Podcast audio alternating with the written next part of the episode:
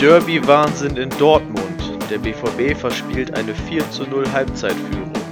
Außerdem die erste Bayern-Niederlage unter Heinkes. Ist der Kader in der Breite einfach nicht gut genug? Und wie RB Leipzig den Fußballfans den Spaß am Stadionerlebnis nimmt. Ein Erfahrungsbericht. Das alles und noch viel, viel mehr. Jens Rohrjäger. Ja,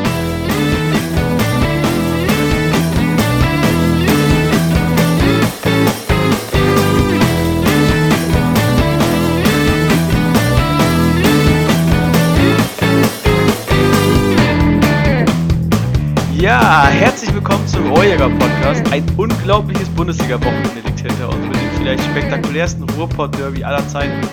Ähm, außerdem haben wir die erste Bayern-Niederlage unter Jupp Heynckes und ordentlich Bewegung im Abstiegskampf erlebt. Und äh, das alles will dringend besprochen werden. Und das mache ich auch heute nicht alleine, sondern begrüße einmal mehr an meiner Seite Thorsten. Hallo. Hallo, schön, dass ich dabei sein kann. Wir haben letzte Woche haben wir noch gehofft, dass wir irgendwas aus diesem Derby rausziehen können, dass wir uns nicht zu große Hoffnung machen. Und jetzt sind unsere kühnsten Träume auch noch übertroffen worden. Das verspricht wirklich eine ganz interessante Diskussion zu werden. Ich freue mich drauf. Definitiv. Ähm, wir müssen anfangen mit dem Derby-Wahnsinn. Also im Vorfeld wurde viel geschrieben. Äh, Schalke war für einige in der Favoritenrolle. Ich muss zugeben, für mich auch. Ähm, gerade durch die Ergebnisse der letzten Wochen, durch die ja immer noch anhaltende Krise vom BVB. Ähm, viele sagten voraus, es ist das Schicksalsspiel für Beta Bosch. Und dann passierte das einfach. Ich versuche es mal kurz zusammenzufassen, was genau passiert ist. Es war ein unglaublicher Spielverlauf. Also nach, äh, nach 25 äh, Minuten, glaube ich, stand es schon 4 zu 0 für Borussia Dortmund. Äh, ich glaube, jeder BVB-Fan war da einfach ja, im siebten Himmel und jeder Schalke-Fan ähm, ja, hatte den schlimmsten Tag seines bisherigen Lebens. Ähm, Tedesco, der Trainer von Schalke 04, nahm nach einer halben Stunde schon zwei Spieler runter. Ich glaube, es waren Di Santo und McKenny, wenn ich mich nicht irre. Ähm, hielt in der Halbzeit wohl eine emotionale Ansprache. Äh, wie man hörte, ähm, kniete er wohl vor seinen Spielern oder hat dann auch so, so ein, ja, so ein, ähm, so ein Kreis gebildet mit seinen Spielern und, und meinte, wenn, wenn Dortmund vier, vier Tore in einer Halbzeit schießen kann, dann machen wir das auch. Ob das jetzt am Ende wirklich so gestimmt hat, weiß man nicht, aber das hörte man so aus Schalker Kreisen, dass das in der Halbzeit passiert ist. Und dann kam es tatsächlich zurück, zwei Tore, relativ schnell geschossen. Ähm, auf Dortmunder Seite flog Aubameyang mit Gelb-Rot vom Platz, worüber sich auch danach, nach dem Spiel, alle fürchterlich aufregten. Ähm, ja, was folgt ist Geschichte. Caligiuri äh, schießt das dritte Tor, der fünfte, äh, der vierte unparteiische ähm, streckt das Schild mit sieben Minuten Nachspielzeit in die Höhe. Das ganze Stadion kann es nicht fassen. Äh, und Naldo köpft dann tatsächlich in der Nachspielzeit noch den Ausgleich und äh, der Schalke Block dreht vollkommen am Rad. Ähm, ich habe das Spiel nicht live gesehen, muss ich zugeben. Ich war in Leipzig beim Spiel gegen Werder und habe das Ergebnis auch erst später im Bus zum Bahnhof äh, gelesen, weil im Stadion komischerweise gar keine Ergebnisse durchgesagt wurden. Ich weiß gar nicht wieso. Ähm, aber ich könnte es absolut überhaupt nicht glauben. Und ich habe um mich herum gehört, dass viele andere das ähnlich sahen. Die haben äh, auch ihre Handys rausgeholt, haben das dann gelesen. Dann, wer, Dortmund hat das 4-4 oder 4-0-Führung noch verspielt und das war einfach das Gesprächsthema Nummer 1. Keiner hat über das Spiel Leipzig gegen Werder so richtig gesprochen, sondern nur über das. Ähm, ja, ich habe es mir dann zu Hause nochmal angeguckt und es war wirklich ein unfassbares Wahnsinnsspiel. Einfach äh, für neutrale Zuschauer natürlich Werbung pur für die Bundesliga. Deswegen meine, meine Frage, meine erste Frage an dich. Äh, wie hast du das Spiel erlebt? Wie hast, hast du es gesehen? Hast du es live gesehen? Und was sind deine Gedanken zu diesem unfassbaren Spiel? Ich habe es nicht live gesehen, aber ich habe es mir dann im Nachhinein angeschaut. Nochmal, weil man das ja wirklich, glaube ich, auch einfach in seinem vollen Umfang äh, genießen muss. Einfach diese Entwicklung ist, man muss natürlich sagen, so ein bisschen, wenn man, wenn man weiß, was noch passiert, äh, war das eigentlich noch viel besser, weil, also, als ich das Ergebnis quasi in Realzeit in der Halbzeit gesehen habe, habe ich gedacht, oh mein Gott, äh, natürlich erstmal, was ist da denn los? Weil wir haben die letzten Wochen natürlich auch immer viel darüber geredet, ähm, wie viel ist im BVB überhaupt noch drin und äh, ja, kann das Derby spannend werden? Wird das vielleicht sogar gar nicht spannend? Aber wenn wir quasi so Szenarien besprochen haben, äh, in denen das Derby nicht spannend wird, dann haben wir immer damit gerechnet, dass das Schalke groß auftrumpft. Dann steht es einfach 4-0, klare Sache, das Ding ist gelaufen. Und ähm, ja, dann hat man natürlich, äh, irgendwann hat man mitgekriegt, dass es so 4-2 steht. Dann hat man auch mal so, so einen leichten Blick auf den, auf den Ticker geworfen und äh, hat, äh, hat, hat dann gesehen, sieben Minuten Nachspielzeit, aber man glaubt es ja trotzdem nicht. Also wie viele, wie viele Würfel müssen im Universum richtig fallen, damit so ein Spiel zustande kommt. Ja. Aber es ist zustande gekommen und es, es war ja eben nicht nur ein, äh, ein spannendes Spiel, sondern es war auch einfach ein so unglaublich emotionales Spiel auf so vielen Seiten. Und ähm, ja, also es war ein, ein großartiges Spiel. Ich glaube, das kann man erstmal sagen, ohne dass man jetzt irgendwelche Wertungen vornimmt oder die, die Folgen oder Ursachen dafür deutet, kann man einfach sagen, es war wirklich ein großartiges Spiel, was man natürlich als neutraler Beobachter leichter sagen kann als äh, jetzt vielleicht als BVB oder Schalke-Fan. Weil äh, ich glaube, diese beiden Fanlager werden dieses Spiel nie vergessen. Und ich glaube auch, dass es für beide Mannschaften wirklich richtungsweisend sein könnte. Und ähm, das sah zur Halbzeit überhaupt nicht so aus. Ähm, und äh, ja, also das ist wirklich ein Spiel für die Ewigkeit. Ähm, selten hat man so ein Spiel gesehen, selten hat man dann aber auch noch, hatte man so eine Konstellation, also zwischen zwei Mannschaften, die verfeindet sind, die über die eine Rivalität haben. Unglaublich. Also wenn ich, wenn ich, wenn ich ein Spiel mich daran erinnern möchte, ähm, was so eine ähnliche Dynamik hat, dann war das vielleicht das Champions League-Finale 2005, war das, glaube ich, zwischen Mailand und Liverpool. Oh ja, stimmt. Was auch so, aber das, das war auch, gut, das war natürlich noch ein Champions League-Finale, aber ja, unglaublich einfach, wirklich. Unfassbar. Ja, also auch gerade äh, Werbung pur für die Bundesliga. Und ich finde, das ist auch nochmal ein großer Unterschied, ohne irgendjemandem zu nahe zu treten zu wollen. Aber wenn irgendwie ein Hoffenheim gegen ein Augsburg 4 zu 4 in der Bundesliga spielt, dann äh, ist das ein unfassbares Spiel gewesen. Aber was in, in Dortmund und äh, in, in, in Gelsenkirchen was für eine Emotionalität mit diesem Spiel verbunden ist und dass wochenlang es dort kein anderes Thema gibt und dieses Spiel speziell auch noch so viel ähm, so viele Geschichten vorher hatte, weil Schalke das erste Mal wieder vor dem BVB stand, Peter Bosch auf der, das auch immer noch, auf der Kippe stand ähm, und äh, Schalke Zweiter, also aus dem zweiten Tabellenplatz äh, plötzlich war und ähm, ja, man, man begegnete sich irgendwie auf Augenhöhe und hatte ungewohnterweise irgendwie auch so ein bisschen Schalke als Favorit und dann passiert so ein Spiel. Also ich muss wirklich sagen, ähm, ja, unglaublich. Das kann man sich tatsächlich auch nicht ausdenken. Also das hätte man ja auch nicht schöner irgendwie schreiben können. Also wenn man es geschrieben hätte, dann hätte man es nicht so geschrieben, weil es einfach zu unplausibel äh, ist. Das, das hätte man sich ja gar nicht getraut. Ja. Wäre bei jeder äh, Drehbuchschule wahrscheinlich äh, wegen zu, zu unrealistisch abgewiesen worden. Naja, ähm, es gab äh, bei all diesem Trubel, wir müssen es, glaube ich, ein bisschen auch analysieren. Also, was nach dem Spiel noch passiert ist, war, dass äh, Fährmann wohl eine Geste Richtung Südtribüne gemacht hat, äh, was Nuri Sahin nicht so witzig fand. Daraus entstand eine riesige Rudelbildung. Ist da eigentlich noch irgendwas draus äh, gekommen? Hat sich da irgendwas noch. Äh, ich glaube, beide haben eine gelbe Karte bekommen, das war es auch, oder? Naja, also man muss sagen, dass Ralf Fährmann dann äh, nach dem Spiel sehr einsichtig war und ich glaube, damit hat eigentlich jeder Diskussion den Wind aus den Segeln genommen. Er hat gesagt, ähm, ja klar, das hat sich nicht gehört. Meine Gefühle haben mich einfach übermannt. Äh, ich habe äh, quasi 45 Minuten muss ich mir äh, schreckliche Dinge anhören, aber ich hätte es trotzdem nicht machen sollen. Und das hat er auch in einer Art präsentiert. Also da, da muss man nicht weiter drüber reden. Ich glaube, jedem ist klar, dass sowas passieren kann. Jedem ist auch klar, dass sowas nicht passieren sollte. Und ähm, ich glaube, damit endet so eine Diskussion auch. Ja, denke ich auch. Also Ralf Herrmann ist ja auch äh, da Sportsmann genug und äh, ist ja auch jemand, dem man das durchaus abkauft, wenn er sowas sagt, finde ich. Ähm, ja, dann müssen wir drüber sprechen. Äh, das Thema, was uns eigentlich schon die letzten Wochen begleitet. Äh, Peter Bosch, äh, viele hatten gesagt vor dem Spiel, es ist ein Schicksalsspiel. Jetzt ist natürlich die, die, die, unglücklichste Situation eigentlich überhaupt. Er hat eine unfassbar gute erste Halbzeit gespielt und eine unfassbar schlechte zweite Halbzeit. Deswegen, man kann dieses Spiel nicht in einer Gesamtheit beurteilen, was irgendwie den BVB, also man hat ja gehört, dass nach dem Spiel ähm, Hans-Joachim Watzke und äh, Michael Zorg eine Krisensitzung einberufen haben, also zu zweit getagt haben, sozusagen lange gesessen haben, was machen wir jetzt? Also gehen wir mit Peter Bosch noch in die nächste Woche oder nicht. Entsch entschieden wurde, dass er in Leverkusen nächste, am nächsten Samstag, glaube ich, noch auf der Trainerbank sitzen wird. Das war das Ergebnis der Verhandlung. Ähm, aber ich habe auch überlegt, als ich das gesehen, äh, als ich das gelesen habe, in dieser Haut möchte ich nicht stecken, weil wie soll man dieses Spiel irgendwie bewerten? Ich meine, am Ende steht die zweite Halbzeit, die mehr im Gedächtnis ist. Wie kann man ein 4 zu 0 verspielen? Andererseits hat er auch ein 4 zu 0 Vorsprung gegen Schalke aufgebaut. Also es ist doch die, die schlimmstmögliche Situation, um diesen Trainer jetzt gerade zu bewerten, oder? Also ich wage mal die These, dass gerade dieses Ergebnis so ziemlich am aussagekräftigsten ist über die Situation ähm, von Peter Bosch bei ähm, Borussia Dortmund. Und ich würde fast sagen, dass dieses Ergebnis schlimmer ist als eine Niederlage. Denn man kann natürlich immer argumentieren, dass, dass man einige Spieler nicht zur Verfügung hatte, dass einige Spieler ihre Bestform nicht abgerufen haben oder, oder was auch immer. Es gibt immer interne Erklärungen.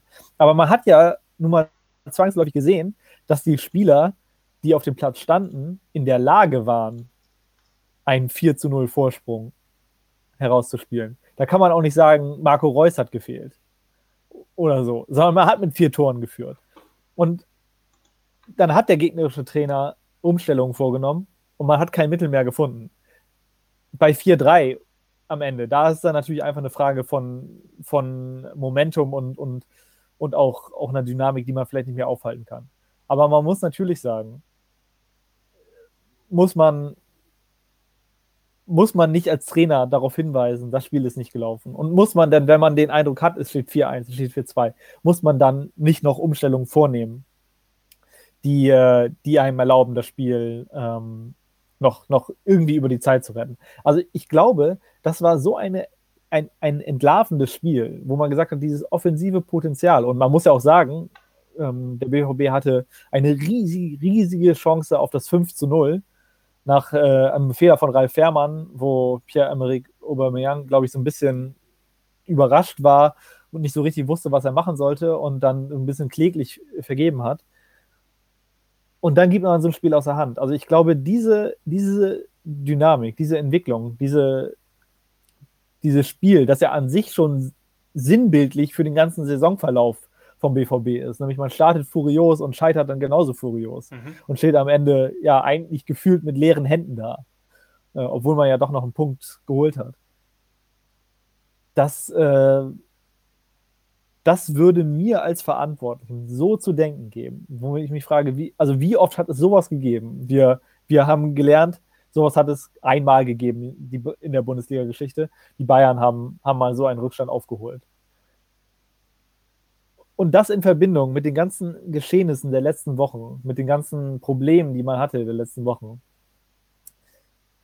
das, das würde mir jetzt nicht sonderlich, äh, würde mich nicht sonderlich gut schlafen lassen. Was man natürlich auf der anderen Seite nicht vergessen darf ist und was, was vielleicht auch ein bisschen außer Acht ge gerät ist, die Situation von Hans-Joachim Watzke und Michael Zorg. Denn die haben im Sommer einen Trainer entlassen, der überall als anerkannter Experte gilt, der jetzt in jeder Situation, wo ein Trainer entlassen wird, national und international, immer, sag ich mal, auf den Top 3 Listenplätzen ist und der den DFB-Pokal mit dieser Mannschaft gewonnen hat. Und den haben sie entlassen, weil sie andere Vorstellungen hatten, was die sportliche Entwicklung angeht. Das heißt aber natürlich auch, dass, dass diese beiden Verantwortlichen unglaublich unter Zugzwang stehen. Denn natürlich, wenn das Experiment Peter Bosch jetzt scheitert, Experiment ist, ist ja, Peter Bosch ist ja ein gestandener Trainer, ähm, natürlich wird, werden dann die Vergleiche mit Thomas Tuchel noch lauter werden. Natürlich wird man dann sagen, Moment mal, war es das wirklich wert? War das wirklich so schlimm, dass man sich nicht vielleicht hätte nochmal zusammensetzen können? Auch unter dem Eindruck dieser ganzen emotionalen Geschehnisse rund um den Anschlag auf die Mannschaft, dass man einfach noch hätte sagen können, ja, wir sprechen uns einfach nochmal aus, wir, wir fahren vier Stunden irgendwo ins Grüne, reden miteinander und versuchen es nochmal. Und, und das macht das macht es natürlich auch schwieriger, so, so, so einen Trainer zu entlassen und, und so, eine, so ein Arbeitsverhältnis zu beenden vorzeitig. Aber die Frage ist natürlich noch, was muss noch passieren, damit man einsieht, irgendwas läuft da ganz gehörig falsch. Ja, ähm, äh, finde ich ganz interessant, was du sagst, dass äh, auch Watzke und Zorc jetzt natürlich durch diese durch diesen vermeintlichen Fehler, ihn zu holen. Man wird es ja noch rauskriegen. Also meiner Meinung nach ist es einfach nur eine, eine, Kündigung auf Zeit. Also es wird die nächsten Wochen so kommen. Also ich glaube nicht, dass Bosch noch eine große Zukunft in Dortmund hat. Es war jetzt wahrscheinlich sogar ange, ja, angedacht, das diese Woche durchzuziehen. Mit dem 4-4 kann man das wahrscheinlich auch nicht glaubwürdig genug machen, keine Ahnung, wegen der äh, guten ersten Halbzeit. Äh, man hörte auch so ein bisschen, die Alternativen fehlen gerade. Sie wissen nicht, wen, wen holen wir jetzt überhaupt. Äh, also ich glaube schon, dass man sich intern mit Alternativen beschäftigt, aber trotzdem will ich dich mal mit ein paar Namen konfrontieren, was du dazu sagst. Ähm, zum Beispiel ein Name, der jetzt wieder auftaucht, der im Sommer schon durch die Medien geisterte, ist äh, Lucien Favre, der dann in Nizza keine Freigabe bekommen hat, der wohl zu Gesprächen auch bereit war, so hört man zumindest, aber sein Arbeitgeber wollte ihn damals nicht ziehen lassen, weil er auch mit Nizza in der letzten, Saison große Erfolge erreichen konnte. Äh, unter anderem, glaube ich, sogar die Champions League-Qualifikation erreicht hat, die dann nicht erfolgreich absolviert, aber zumindest, ich glaube, Dritter oder Vierter in Frankreich geworden, was ja äh, eine, Le eine, Leistung ist. Ähm, der ist jetzt, glaube ich, mit Nizza nicht mehr ganz so erfolgreich, ist so mehr oder weniger im Abstiegskampf unterwegs und ja, man könnte sich eine Trennung ähm, eher vorstellen als im Sommer. Wäre Favre jemand, der dem du als BVB-Präsident oder als BVB-Geschäftsführer diese Mannschaft anvertrauen würdest? Also, äh, Lucien Favre hat natürlich unglaubliche Meriten sich auch in der Bundesliga verdient. Hat immer bei jedem Verein, und das hast du auch gerade gesagt, auch in Nizza jetzt zuletzt, ähm, fast umgehenden Erfolg gehabt. Aber, und das hast du eben auch schon angesprochen, steht momentan mit Nizza in einer ganz, ganz schwierigen sportlichen Situation. Ähm, da hat man viel Geld in den Kader investiert und da ist fast gar nichts draus geworden. Ähm, und die Frage ist natürlich schon, wenn man jetzt sagt, man, man macht im Winter zum Beispiel den Schritt, also Nizza trennt sich einvernehmlich mit Favre, weil auch die sagen, wir müssen noch mal was anderes versuchen und äh, der fängt dann sofort in Dortmund an. Dann frage ich mich immer, welche Gelegenheit hat so ein Trainer eigentlich? Und Lucien Favre ist ja auch jemand, der jetzt ähm, anders als andere Trainer nicht mit einem festen Team zusammenarbeitet. Welche Gelegenheit hat so ein Trainer eigentlich, so eine Situation dann aufzuarbeiten? Ähm, vielleicht auch nochmal ein bisschen Ruhe für sich zu finden, seine Kräfte neu zu bündeln und, äh, und auch schauen, die Fehler, die ich, die ich gemacht habe, und das muss man ja auch sagen, äh, Lucien Favre ist äh, in, in den Bundesliga-Stationen, äh, bei denen er zuletzt war, immer gescheitert. Auch wenn man, wenn man ganz klar sagen muss, das lag nicht immer nur an ihm, aber das Ergebnis ist klar. Ähm, dann, dann muss man sich schon fragen, ist das die richtige Situation? Oder nimmt man da vielleicht lieber einen Trainer, der entweder gerade die Erfolgswelle reitet oder einfach aus, äh, aus, einer, aus einer Pause kommt, wo er einfach vielleicht nochmal ein bisschen auch äh, feilen konnte an seinen Methoden, an, an, an seinen Kompetenzen. Und also, das ist jetzt vielleicht eine ganz, ganz persönliche Meinung, aber ich glaube, das ist momentan nicht die richtige Situation für einen Lucien Favre. Wer könnte das denn sein, deiner Meinung nach, der eben aus einer Pause kommt oder auf einer Erfolgswelle schwimmt? Also ja, das ist natürlich nach? eine ganz interessante, äh, interessante Frage, weil also diese, diese Konstellation das, oder diese Situation, dass man sagen muss, der Markt gibt momentan nicht viel her, das ist ganz klar so. Denn man muss natürlich sagen, die Trainer, die auf einer Erfolgswelle schwimmen oder reiten gerade, die spielen in der Regel eine Saison, die, die mit dem Meistertitel enden könnte und die wenigsten wollen sich das nehmen lassen. Also wer ist im Winter zu bekommen? Das sind in der Regel nicht Trainer, die gerade bei ihrem Verein erfolgreich sind. Die andere Situation ist natürlich Trainer, die gerade kein, keine Beschäftigung haben. Und auch da muss man ehrlicherweise sagen, gibt der Markt nicht, momentan nicht sonderlich viel her. Also ich glaube nicht, dass äh, man bei den BVB-Fans viel Eindruck mit einem Bruno Labbadia schinden könnte. ähm, was, was, ist mit Weinziel als Ex-Schalker? Ja, das, das, also ich glaube, dass Ex-Schalke, also ich glaube nicht, dass Markus Weinzierl jetzt das Schalke-Gehen so tief in sich ähm, eingeimpft bekommen hat in dieser kurzen Zeit, äh, dass, es, dass das unverzeihlich ist. Aber man muss natürlich auch sagen, auch Markus Weinziel ist kein ganz einfacher Charakter. Wenn, wenn einem ein Thomas Tuchel quasi zu heiß war, dann ist das sicherlich auch etwas, worüber man nachdenken muss. Ähm, auch Markus Weinziel ist zuletzt gescheitert auf Schalke. Also, das ist jetzt auch nicht so die, die 1A-Ware, wo man jetzt sagen würde, da greife ich sofort zu, kostet es, was es wolle. Also, die Situation ist da, dass man sagen muss, ähm, was gibt der Markt eigentlich, noch, Markt eigentlich noch her? Man muss ja sagen, eine, eines der, eine der besten Anlaufadressen für Trainer im deutschsprachigen Raum war zuletzt das BVB-Nachwuchsleistungszentrum, mit einem Hannes Wolf, mit einem Domenico Tedesco, mit einem äh, David Wagner oder David Wagner, wie immer man ihn jetzt nennen möchte. Aber diese Leute sind alle weg. Ne? Also da ist auch ganz, ein ganz schön heftiger Substanzverlust äh, hat da stattgefunden. Und äh, natürlich kennen die BVB-Verantwortlichen ihre, ihre Trainer in Anführungszeichen am besten, ob es da vielleicht einen geeigneten Kandidaten gibt. Aber auch da sah die Situation schon mal rosiger aus. Deswegen, also die, diese, diese Ängste, die man hat, von wegen, finden wir überhaupt was Besseres, die sind nicht ganz aus der Luft gegriffen. Auf der anderen Seite ist natürlich auch die Frage, ist das alleine ein Grund zu sagen, also die Angst vor der Zukunft, äh, wir versuchen es nicht, wenn es eigentlich unausweichlich scheint. Und das ist meiner Meinung nach auch nicht die richtige Lösung. Aber man muss da wirklich sich intensiv damit beschäftigen und gucken, wer könnte vielleicht einfach passen. Das muss nicht immer nur ein, ein Trainer sein, der jetzt einen sonderlich großen Namen hat. Das kann natürlich auch noch ein Trainertalent in Anführungszeichen sein, ein junger Trainer.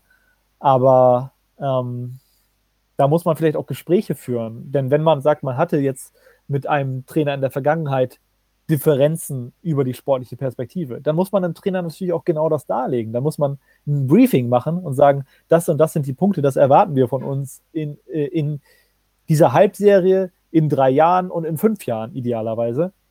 Und da muss man sehen, ob man da zusammenkommt. Und diese, diese internen Kerndaten, die kennen wir nicht, aber da wird es sicherlich ein, ein oder zwei Trainer geben, die äh, die das äh, erfüllen. Und auf der anderen Seite ist natürlich auch für jeden Trainer, der verfügbar ist, ist der BVB sicherlich ein Traumjob. Also mit, mit dem Kader, den wir jetzt schon oft genug gepriesen haben, ist da sicherlich, äh, sind der Fantasie eines, eines innovativen Trainers keine, keine Grenzen gesetzt. Ich habe noch ein interessantes Szenario für dich.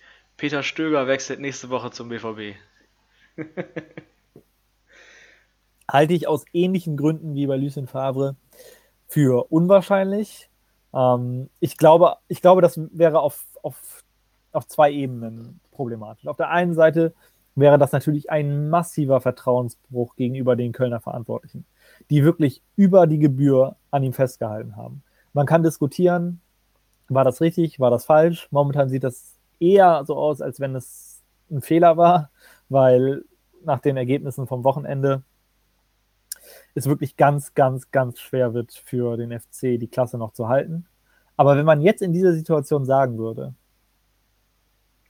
Peter, wir lassen dich gehen, oder, aber noch viel schlimmer, Peter will gehen und die Verantwortlichen können ihm das quasi nicht verwehren, ob der Verdienste um den Verein. Das wäre, wär, glaube ich, eine, eine schreckliche Situation. Und so schätze ich Peter Stöger auch als, als Menschen nicht ein. Das ist niemand, der sich der Verantwortung entzieht. Und auf der anderen Seite, wenn man die BVB-Perspektive sieht, also Peter Stöger, wenn man ihn jetzt vor den Kameras sieht, in den Interviews, das ist wirklich ein Mensch, der momentan ganz, ganz niedergeschlagen ist. Und natürlich sagt man immer, ja, das ist verständlich. Ähm, das, das kann sich auch wieder ändern. Äh, gib ihm den Kader von Dortmund und alles ist gut. Denn natürlich hat der FC auch ein Kaderproblem. Aber auf der anderen Seite muss man sagen, diese Belastung, die Peter Stöger seit Wochen erfahren muss, die wenigen Stunden Schlaf, die er in der Nacht mit Sicherheit kriegt, davon erholt man sich nicht so einfach. Da kann man nicht sagen, das ist jetzt drei Tage und jetzt bin ich hier in Dortmund, ist ja gar nicht so weit weg, kann vielleicht auch in Köln wohnen bleiben. Ähm, das ist, glaube ich, keine gute Situation, in die er sich begeben würde. Ja, ich, ich denke auch nicht, dass das realistisch ist. Ich mache ja eigentlich auch nur ne, Name-Dropping, damit ich am Ende irgendwie den richtigen noch drin hatte im Podcast. Deswegen muss ich auch noch mal kurz, weil mit, mit Jupp Heynckes hat das ja auch geklappt das letzte Mal, ähm, deswegen muss ich nur Ottmar Hitzfeld einmal, einmal bringen, weil viele ja auch gesagt haben, ach, was ihr könnt, können wir schon lange, ihr holt Heinkes zurück, wir holen Hitzfeld und dann gibt es kurz vor Weihnachten das Duell der Giganten im DFB-Pokal-Achtelfinale. Äh, ist natürlich auch Quatsch, oder? Ja, also man muss sagen, die Situation ist dann doch ein bisschen anders. Ähm, Jupp Heinkes, muss man sagen, das ist bei ihm noch gar nicht so lange her gewesen, dass er die Mannschaft trainiert hat.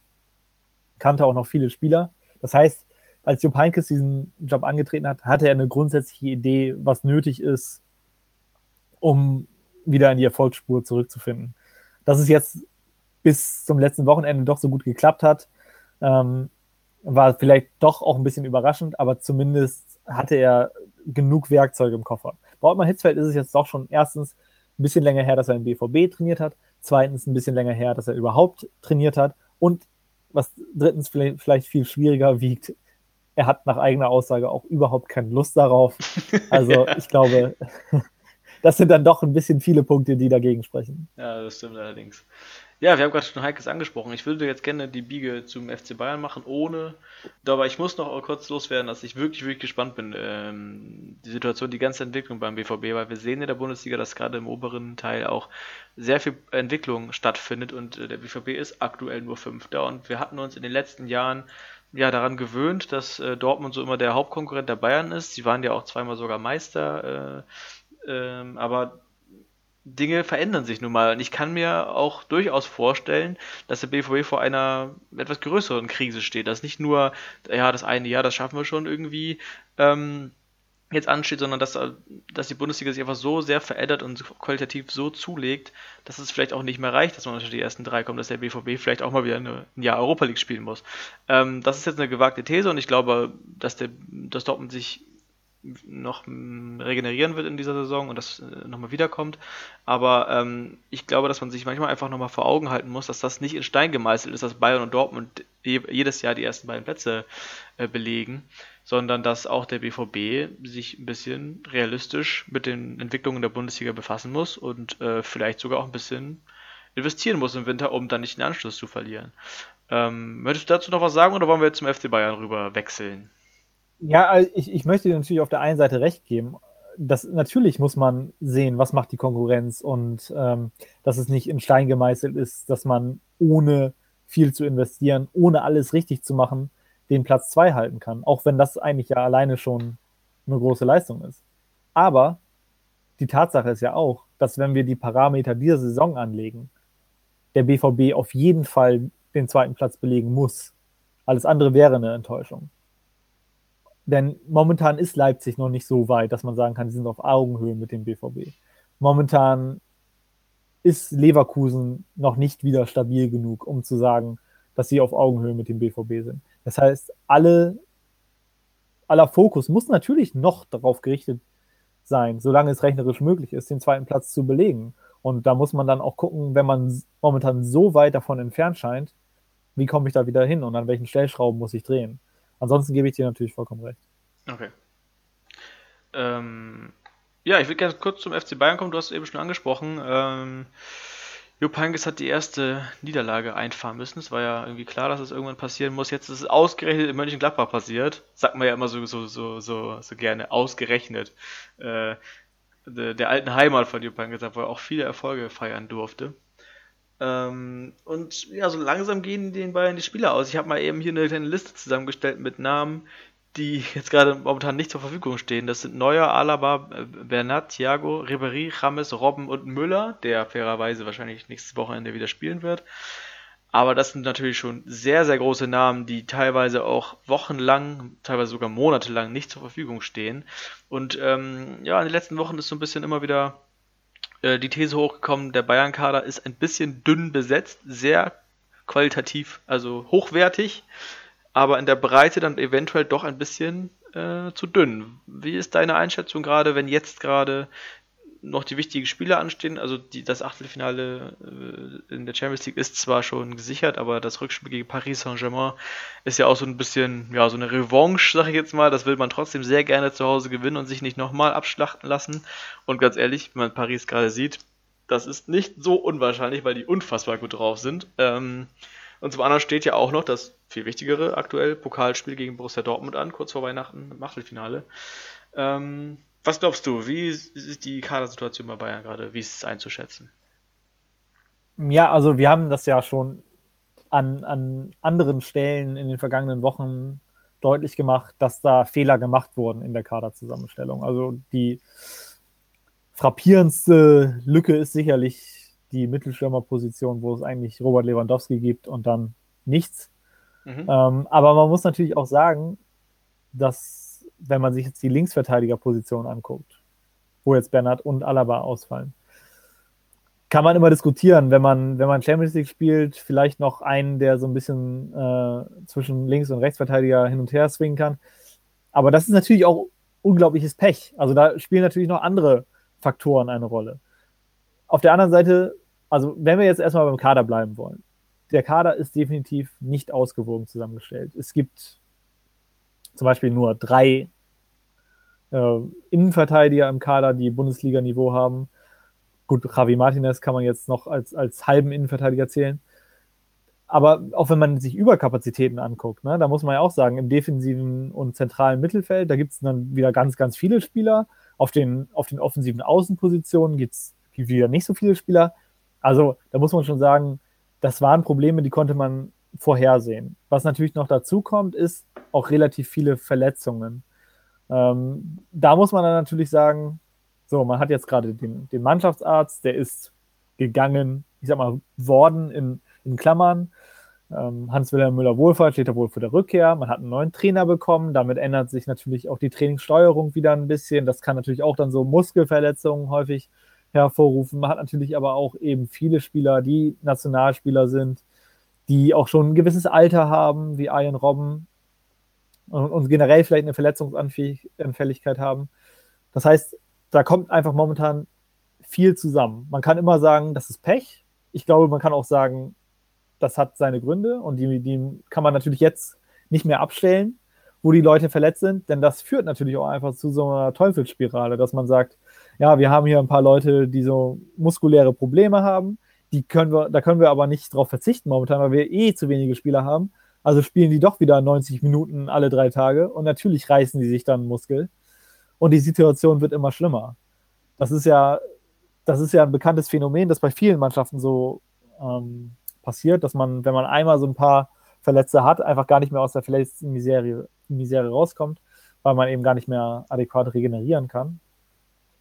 Aber man muss natürlich sagen, vielleicht kann man da noch bis zum Winter mit hinkommen, aber dann muss auf jeden Fall was passieren. Und man muss sich eben auch klar sein, dass der Mann, auf den dann diese ganze Last und Verantwortung ruht, Hassan Salihamidzic ist. Und ähm, da muss man natürlich fragen, ist er schon in der Lage, für einen europäischen Spitzenclub einzukaufen, einen Kader zu planen und zusammenzustellen. Und das wird, glaube ich, eine ganz, ganz spannende Entwicklung in den nächsten Wochen sein. Wir hatten letzte Woche schon über Sandro Wagner geredet, der, das war da unser Standpunkt, super zu Bayern passt und das war da unser Informationsstand, kurz vor einem Wechsel steht. Uli Hoeneß hat das jetzt so ein bisschen zumindest abgemildert und gesagt, man ist noch sehr weit auseinander. Also auch da wird es spannend sein ähm, wie, wie sich das entwickelt. Und auch da wird abzusehen sein. Ähm, erstmal kann man Robert Lewandowski ein Backup äh, zur Seite stellen, sage ich jetzt mal, oder hinter ihn stellen. Und wie verändert das vielleicht das Spiel der Bayern? Ja, zu diesem, äh, diesem Sandro Wagner-Thema habe ich auch nochmal das Zitat rausgesucht, was fand ich nämlich ganz interessant, weil nämlich Herr Hönes sagt, ich denke, dass, ich, dass das eine Sache der Ablöse sein wird und wie ich höre, liegen wir derzeit meilenweit auseinander so wie sich das im Moment darstellt, wird, das, wird sich das ziemlich zerschlagen. Finde ich auch irgendwie interessant, dass er sagt, und wie ich höre. Also er müsste ja eigentlich auch gerade äh, an der an der Quelle der Information sitzen. Und ich, wie ich höre, hört sich immer so an, als wäre er ein Außenstehender, der das so mit, beim Flurfunk mitgeteilt bekommt. Aber die Reaktion von Salihamidzic, ja, zwölf Stunden später war, äh, Fakt ist, dass ich mit TSG-Manager Rosen sehr gute Gespräche geführt habe und es wird weitere Gespräche geben. Ähm, das ist jetzt nicht direkt ein Widerspruch, aber schon so, dass Salihamidzic sagt, ja, Moment, lass den alten Mann mal reden, ich führe die Gespräche und am Ende werdet ihr schon sehen, was dabei rauskommt. Also so ein bisschen ist es auch so Untergrabung von äh, Uli Hoeneß hm, Position. Sehe ich das jetzt ein bisschen übertrieben oder findest du da auch, dass da so eine Tendenz sichtbar ist? Also ich muss sagen, ich glaube, es ist generell nie leicht gewesen, unter Uli Hoeneß zu arbeiten. Aber man muss natürlich auch sagen, dass seine Auftritte in den Medien, die waren jetzt nie diplomatisch, aber die waren strategisch schon mal günstiger. Das muss man definitiv sagen. Das ist auf jeden Fall ein Trend, den man seit seiner Rückkehr äh, als Bayern-Präsident äh, absehen kann. Und äh, ich weiß nicht, ob es da interne Differenzen gibt, aber ich glaube, es gibt zumindest leichtere Situation für einen jungen Sportdirektor wie Hassan Salihamidzic. Deswegen finde ich das glücklich, dass er hat ihm ja nicht direkt widersprochen. Mhm. Aber deswegen finde ich das eigentlich, eigentlich gut von ihm, dass er versucht, sich so ein bisschen Freiraum auch zu verschaffen und zu sagen, Moment mal, ähm, wir reden noch und letztendlich ist es so, wenn es an der Ablösesumme liegt, denn ich glaube, es ist vollkommen klar, dass Sandro Wagner diesen Wechsel möchte. Es ist klar, dass der FC Bayern diesen Wechsel möchte. Und ich glaube, es ist auch klar, dass die TSG im Zweifelsfall Sandro Wagner keine Steine in den Weg legen wird und ihn quasi nur von einem Wechsel abhalten wird, um, um eben auf sein vertragliches Recht zu pochen. Deswegen wird man sich da am Ende, wenn man es denn möchte, schon einigen. Und äh, man muss auch sagen, der wird ja auch nicht mehr als 20 Millionen kosten. Nein, das denke ich auch nicht. Ähm, die Frage ist natürlich, hat man sich intern irgendwie eine Schmerzgrenze gesetzt? Die Frage ist aber auch, welchen Sinn würde man das, würde das machen? Ja. Also letztendlich, ähm, wenn man, wenn man vielleicht sagt, man, man will maximal 15 Millionen für ihn bezahlen, dann ist das sicherlich auch ein Betrag, den man aushandeln kann. Zur Not vereinbart man eben noch ein paar erfolgsabhängige Nachzahlungen und Prämien. Ja. Aber ich glaube, da wird sich auch die TSG damit anfreunden können. Ja, definitiv, das denke ich auch. Ja, auch da heißt es jetzt gerade abwarten. Ich habe in letzter Zeit, also in den letzten Wochen eigentlich auch das Gefühl gehabt, als stünde der die Verkündung kurz bevor. Wir haben es letzte Woche ja ausgiebig diskutiert und sind einstimmig zu dem Ergebnis gekommen, dass der Transfer für alle Seiten eigentlich Sinn macht. Ähm, von daher gehe ich auch weiterhin davon aus, dass er zustande kommen wird. Aber naja, mal abwarten, was passiert. Man hat im Fußball ja schon alles gesehen. Ich möchte die letzten zehn Minuten nochmal einen harten Themensprung machen. Und zwar war, okay. und zwar war ich, äh, wie ich vorhin schon erwähnt habe, in, am Wochenende in Leipzig äh, zum Spiel gegen Werder Bremen. Und da war ich das zweite Mal. Ich äh, und ich musste einfach mal was loswerden und äh, werde, ähm, möchte gerne mal deine Reaktion darauf haben, deine Meinung. ähm, ja, ich lehne mich jetzt erstmal zurück und äh, nehme das alles auf und mache mir dann meine Gedanken dazu. Alles klar.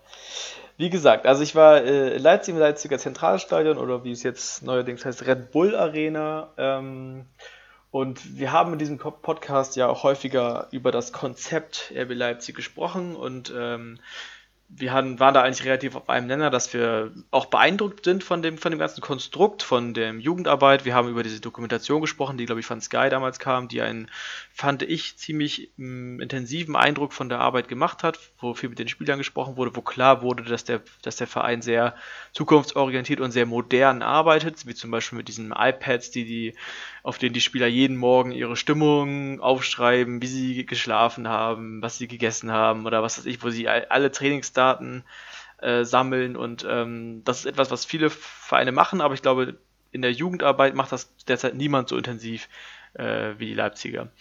Ähm, ich bin nach wie vor auch total davon, also total ähm, ja, positiv überrascht, wie schnell der Erfolg bei diesem Konzept äh, gekommen ist. Also ich meine, als Vizemeister, als Aufsteiger, es war schon äh, eine Ansage und im Sommer hat man ja auch gedacht, oh, ja, mal gucken, kommen sie jetzt da wieder ran. Viele Spieler waren ja auch so ein bisschen, ähm, also es viel wurden umworben, sag ich mal, von großen Vereinen, aber der Verein hat es geschafft, die Mannschaft zumindest für dieses Jahr noch zusammenzuhalten. Nabi Keita geht ja nächstes Jahr dann zum, äh, nach Liverpool. Da wird sehr interessant sein, wie der Verein diesen wichtigen Mann kompensieren will. Aber jetzt erstmal haben sie es geschafft, dass die Mannschaft äh, zusammenbleibt und sind auch dieses Jahr wieder total erfolgreich. Du sagtest vorhin, sind noch nicht so gefestigt und eigentlich muss Borussia Dortmund vor ihnen landen. Äh, das sehe ich auch so. Leipzig äh, lässt auch viele Punkte liegen, aber trotzdem sind sie eine Bundesliga-Spitzenmannschaft und das ist einfach etwas, was aus dem Nichts kam. Ich meine, die sind letztes Jahr aufgestiegen, muss man sich immer noch mal vor Augen halten. Ich bin also nicht der typische ähm, Red Bull Leipzig, ich nenne das jetzt mal wirklich beim Namen, Red Bull Leipzig ähm, Hater. Also ich sehe auch sehr, sehr viele positive Aspekte, aber ähm, jetzt kommt das dicke Aber. Ähm, ich war am Samstag im Stadion und ich war wirklich schon, in, ich bin eigentlich jeden Samstag in irgendeinem Stadion in Deutschland und ich habe etwas gefühlt, was ich nicht jeden Tag fühle und das war einfach diese, dieses Unechte. Es, beziehungsweise ich habe nichts Emotionales in diesem Stadion geführt, gespürt. Es ist alles kopiert. Es wird eine Vereinshymne gespielt, die meiner Meinung nach keine Seele hat, weil sie einfach nicht über Jahre entstanden ist, sondern aus dem Anlass des Erfolges produziert wurde. Das merkt man an diesem Liedtext und ich, du, du kennst Vereinshymnen äh, auch aus Deutschland und die sind selten wirklich äh, sehr, na sag ich mal, äh, ja, hochwertig im Text oder sonst was, aber man merkt einfach, dass das über, über Jahrzehnte, dass das irgendwie Lieder sind, die war von 30 Jahren, hat man hat mal jemand einen Vereinshymne geschrieben und dann wurde das, seitdem wird das gespielt im Stall und alle kennen das. Es ist irgendwie kultig und keine Ahnung, warum es alle cool finden, aber es, es ist einfach etwas, was sich was sich über Jahre entwickelt hat und nicht etwas, was, okay, wir sind jetzt Bundesliga, wir müssen irgendwie, weil alle eine Vereinshymne haben, müssen wir auch eine schreiben. So fühlt sich das nämlich da an. Ähm, die Fans singen das Wort Rasenball in Fangesängen und das ist, muss man sich auch mal vorstellen, das ist ein Wort, was künstlich erstellt wurde, weil die eigentliche Bedeutung Red Bull, wofür RB nun mal steht, nicht auf dem Wappen stehen darf. So. Und trotzdem singen es die Fans. Es ist total irre, das zu sehen. Es gibt eine, es gibt eigentlich sogar noch weiter. Es gibt eine Ultraszene, die sich gegen den modernen Fußball ausspricht. Ja? Da werden einfach Anliegen und Aktionen von traditionellen Ultragruppen, also von traditionellen Vereinen, kopiert.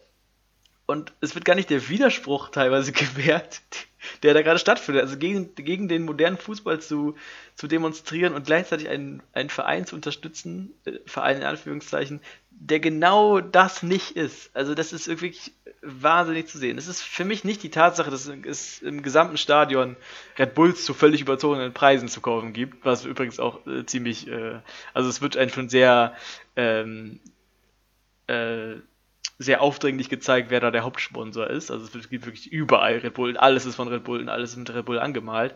Ähm, aber das gibt es auch in anderen Stadien, das ist auch gar nicht der Punkt.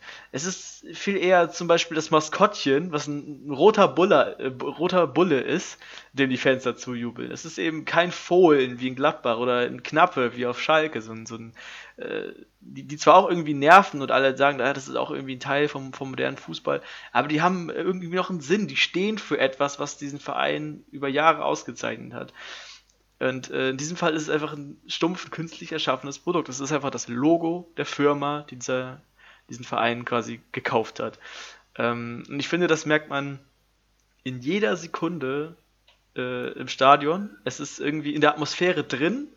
Äh, es nimmt und es hat mir tatsächlich so ein bisschen den Spaß an der gesamten Veranstaltung genommen. Das lag nicht nur da, also es lag nicht nur daran, dass äh, mein Lieblingsverein Werder Bremen an diesem Tag ähm, verloren hat, sondern es lag, es hat, ich habe es von der ersten Sekunde an äh, gespürt. Es hat sich richtig gut angefühlt, das Stadion zu verlassen. Total krass. Habe ich sehr, sehr selten gehabt in meinem Leben. Und ganz ehrlich, ich habe ein bisschen Angst vor der Entwicklung im Fußball. Das äh, hört sich ein bisschen plakativ an.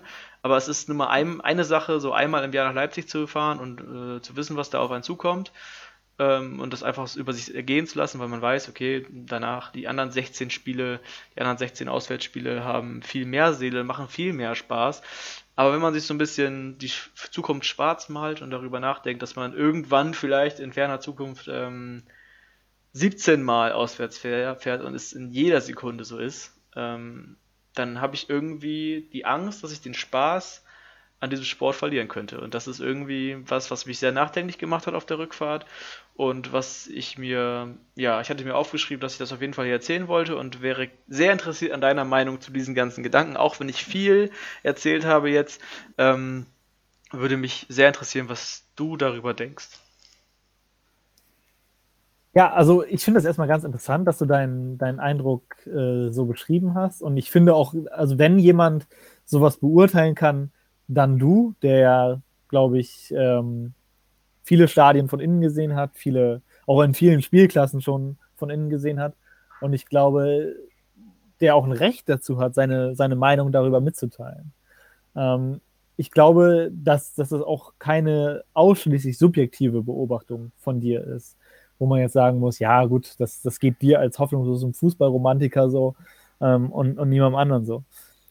Ähm, du hast, ich, ich glaube, also wenn ich jetzt vielleicht so ein bisschen Advocatus Diaboli äh, spielen darf, ja. dann würde ich sagen, diese ganzen Dinge, die du beschrieben hast, wie Vereinshymne, wie Maskottchen, wie ähm, ich, ich, das hast du jetzt nicht erwähnt, aber ich schmeiße jetzt nochmal Tor-Jingle rein. Den, mhm. den finde ich bei Leipzig auch unglaublich nervig. Ich weiß jetzt gerade nicht, was es ist. Ähm, aber ähm, es gibt ja viele Punkte, die einfach mittlerweile in jedem Stadion dazugehören. Und klar ist natürlich, dass Rasenball Leipzig ein Verein ist, der ein Marketinginstrument ist und der als solcher natürlich auch so ein bisschen aus dem Boden gestampft ist, ne? so ein bisschen auf dem Reißbrett entstanden ist. Und ich glaube, dass deine, dein, dein Befremden damit auch so ein bisschen zustande kommt, ähm, dass eben alles auf einmal gekommen ist, während bei anderen Vereinen, also es gibt ja furchtbare ähm, Stadionhymnen. Also wenn ich hier, du hast Werder angesprochen, wenn ich da an, an lebenslang Grün-Weiß denke, das ist ja ein schreckliches Lied. Ja, ja? allerdings. wenn, wenn ich, ähm, es gibt ja auch andere, sag ich jetzt mal, seltsame Maskottchen. Also, ähm, es, also man, man, kann jetzt zum Beispiel sagen, ähm, der Dino in Hamburg, der ist originell. Der, der Erwin äh, auf Schalke, der ist originell. Das Fritzle in Stuttgart ist originell, aber was hat das mit dem VfB zu tun? Also bin ich jetzt vielleicht auch, ich, ich meine, da gibt es so eine, so eine Sage irgendwie, das irgendwie so, aber weißt du, wie das Maskottchen von, vom FC Bayern heißt? Nee, es ist auf jeden Fall so ein Bär, auf jeden Fall. Das ist so ein Bär einfach. Das ist so ein generischer Bär. Ja, der ist auch nur da, dass man ihn noch irgendwie anbieten kann. Das hat nichts mit irgendwas zu tun. Ich weiß nicht, trägt er noch eine Lederhose? Wahrscheinlich. Aber ich das glaube, ist auch das Einzige. Ein Bayern-Trikot einfach, das aktuelle aber immer. Ein Bayern-Trikot, unten ohne dann, ne? So muss das auch sein. Ja, wie Goleo damals. genau. Ja, also das sind ja natürlich alles Sachen, die haben nichts mit Fußball zu tun. Und wenn man dazu noch da vielleicht so das Stadion-Unterhaltungsprogramm nimmt, ne? Da werden dann so, so laue Witzchen gerissen. Manchmal sind die auch eher, was heißt manchmal? Seien wir ehrlich, meistens sind die eher zum Fremdschämen. Dann wird irgendwie in der, in der Halbzeitpause dürfen ein paar halbwegs athletische Fans irgendwie von der Mittellinie versuchen, ins Tor zu schießen oder dribbeln gegeneinander oder was weiß ich. Ja, das sind alles Sachen, wo man denkt so, hm, naja. Man kann natürlich immer sagen, es geht noch wesentlich schlimmer. Ähm, wenn man sich zum Beispiel ein NFL-Spiel anguckt und so weiter und so fort. Die Frage ist natürlich, wann ist der Punkt so erreicht, wo es zu viel ist? Und ich glaube, diesen Punkt gibt es. Das hat man zum Beispiel gesehen am Auftritt von Helene Fischer in der Halbzeitpause des DFB-Pokalfinals. Mhm ähm, was ja nicht so gut ankam, sage ich jetzt mal vorsichtig. Und ich glaube, da findet auch einfach so eine, so eine Pendelbewegung statt, dass man so ein bisschen guckt, auch, auch was, wenn, wenn jetzt Firmen sich engagieren im Fußball, was kann ich den Fans noch zumuten und, und was kommt nicht mehr so gut an. Ich glaube, oder, oder also ich möchte jetzt nicht zuschreiben, aber ich vermute, dass sein Befremden zustande kommt, dadurch, dass, dass, dass es eben wirklich eine, eine Marke ist, die hier bejubelt wird, letztendlich, dass ein Marketinginstrument bejubelt wird. Und dass man sich fragt, wie echt kann diese Leidenschaft sein? Na? Ist, ist es das vielleicht, was du, was du meinst? Ja, ähm, also ich kann auch die Euphorie, die in Leipzig ist, absolut nachvollziehen. Dieser Standort wurde von dem Konzern auch super intelligent gewählt. Also da sind Familien, die einfach Bundesliga sehen wollen. Da sind junge Fans, die einem erfolgreichen Verein in der ersten Liga zujubeln wollen. Das kann man ja auch alles nachvollziehen. Auch wenn man sich umschaut, was da alternativ in Leipzig noch so fußballmäßig abgeht. Ähm, wo dann die Fußballtraditionalisten hingehen und äh, oder die Leute, die irgendwie äh, die dritte Halbzeit bevorzugen.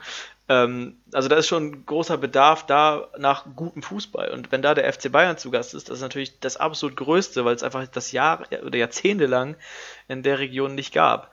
Äh, das kann ich absolut verstehen. Aber mh, mm, ja, wie du schon sagst, es, für, mir, für mich kommt das so, mir kommt das so vor, als würden die Leute eher einer Marke zujubeln und keinem Fußballverein. Es ist es fühlt sich, wie gesagt, ich kann es auch gar nicht richtig in Worte fassen, was ich darüber denke. Es hat sich einfach super falsch angefühlt, obwohl man eigentlich da steht und denkt, ich will euch gar keinen Vorwurf machen, dass ihr die falsche Mannschaft unterstützt. Jeder soll das ja auch machen, was er denkt. Und ich würde es wahrscheinlich vielleicht sogar genauso machen, wenn ich äh, als Leipziger Jungspund jetzt gerade da so am Start wäre. Aber ähm, irgendwie, also man hat so eine Mischung aus Mitleid und, und äh, auch ein bisschen Ach, ja, wie gesagt, ich kann es nicht wirklich beschreiben. Ich, es hat sich einfach nur falsch angefühlt, dass, dass so viele Leute, also fast 50.000 Menschen gehen ja in dieses Stadion, äh, diesem künstlichen Verein zu jubeln. Das war irgendwie, ging das nicht in meinen Kopf rein. Keine Ahnung. Ich, ich stelle jetzt noch eine, die, die ist nicht mal provokant gemeint, eine Frage. Ähm, wie, wie, fühlst du dich dann zum Beispiel, oder wie bewertest du die Leidenschaft von zum Beispiel Ferraristi in der, in der Formel 1? Boah, das ist aber jetzt ein krasser Vergleich. also, äh, wie, wie, genau. Aber verstehst du, worauf ich damit hinaus will? Ja, aber das ist ja doch, doch was anderes, oder? Der Unterschied ist, glaube ich, meiner Meinung nach, und man kann natürlich darüber reden, ähm, sind da vielleicht ähm, fähigere ähm, Marketing-Leute am Start. Aber der Unterschied ist doch einfach, dass diese Leidenschaft mit Tradition unterfüttert ist. Ne? Weil letztendlich ist es nichts anderes. Und, das, also das heißt jetzt nicht, das ist jetzt nicht Ferrari nur, sondern das ist ja jeder, jeder Verein, äh, jeder, jedes Team in der Formel 1 ist natürlich letztendlich eine Marke, die sich repräsentiert in irgendeiner Form und nichts anderes. Es ist ein Markenwettstreit und der findet seine Fans und zwar nicht zu knapp. Ja, und klar. zwar alle zwei Wochen.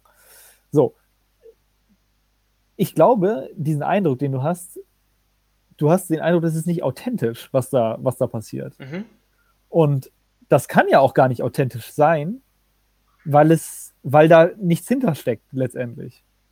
Denn all diese Versprechungen, die da abgegeben werden, die basieren ja letztendlich auf relativ wenig, weil, weil das ja gar nicht klar umrissen ist, was ist, oder gar nicht so nachvollziehbar ist, was ist RB Leipzig eigentlich für ein Verein? Was ist das Markennutzenversprechen? Und es klingt jetzt ganz unromantisch, dass vielleicht ja auch letztendlich jeder Verein in der Bundesliga eine Marke ist und äh, wir uns mit dem identifizieren, weil wir uns mit dem Markennutzenversprechen identifizieren können. Aber so ist es ja letztendlich. Ja, natürlich. Denn natürlich ist, stellt auch Schalke etwas dar, ist, ist der Kumpelverein, der Malocha-Verein.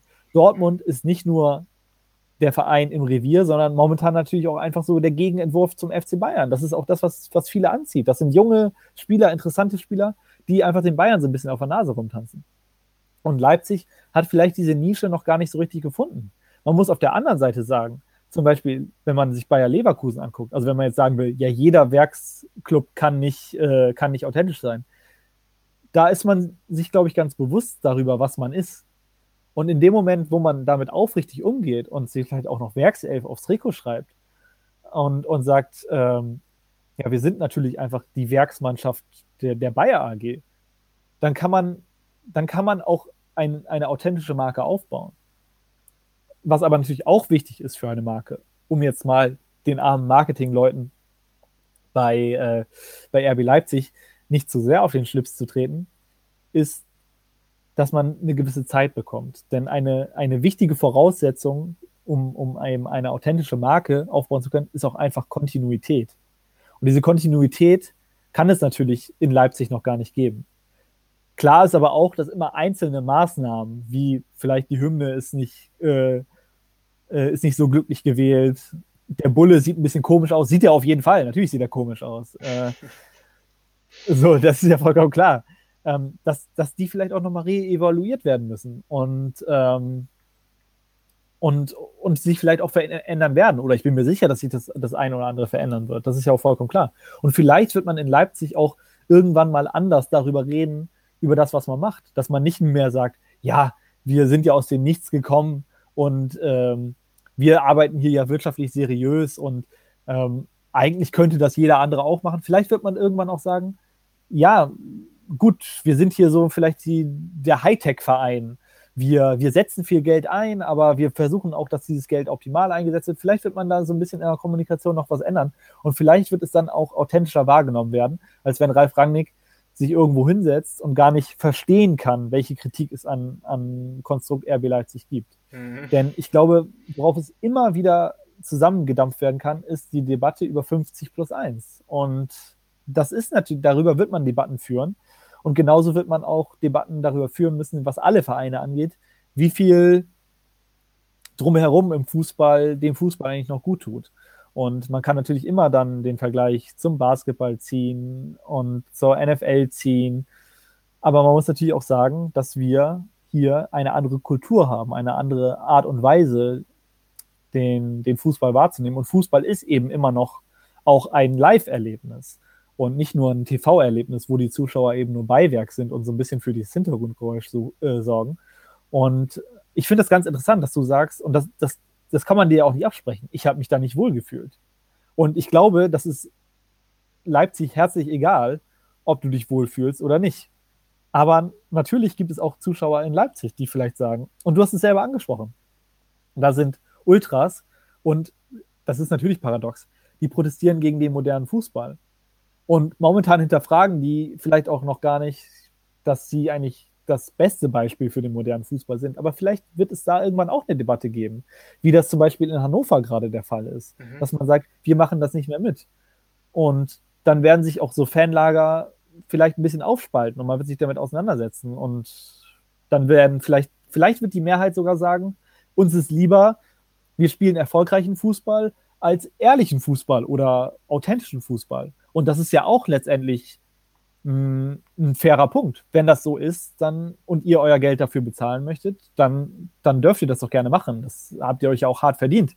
Und andere Fanlager werden vielleicht zum Ergebnis kommen, nee, wir wollen das eigentlich nicht und werden dann vielleicht auch mit den Beinen abstimmen und sagen, wir gehen dann nicht mehr ins Stadion oder wir kaufen uns nicht das neue Trikot, wo ein Hähnchenmester drauf ist. Und vielleicht werden dann auch, oder was heißt vielleicht, natürlich werden dann Vereine darauf reagieren müssen. Denn immer dann, wenn, äh, wenn der Fanzuspruch nicht mehr stimmt und eben auch vor allen Dingen dann die, die monetären Ergebnisse nicht mehr stimmen, dann wird man reagieren müssen. Und nur so, indem man quasi klar Stellung bezieht, wird man den Fußball so bekommen, wie man ihn haben möchte.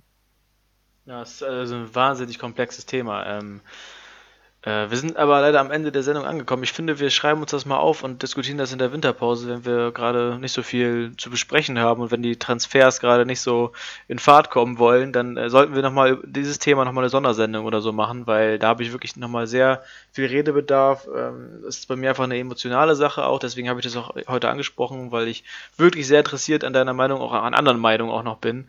Ähm, und wir sollten das auf jeden Fall nochmal äh, wiederholen und noch äh, wieder auf den Tisch bringen. Äh, für heute musste ich mich aber leider verabschieden. Äh, es war sehr, sehr schön. Ähm, ich bin sehr gespannt aufs kommende Wochenende und äh, freue mich schon nächste Woche wieder von dir zu hören. Ich sage Tschüss und bis nächste Woche. Ja, vielen Dank dafür, dass du das so offen mit mir geteilt hast. Ich freue mich auf jeden Fall, den äh, Ball dann irgendwann nochmal aufzunehmen. Das, da mache ich gerne mit. Ich bedanke mich natürlich auch. Mir hat es ganz, ganz viel Spaß gemacht. Ich freue mich auch auf nächste Woche, wo wir vielleicht auch einige Entwicklungen dieser Woche nochmal in einem ganz anderen Licht sehen werden oder vielleicht auch ganz neue Entwicklungen haben. Und äh, ja, ich hoffe, dass dann alle wieder einschalten und bis dahin auf Wiederhören. Ciao.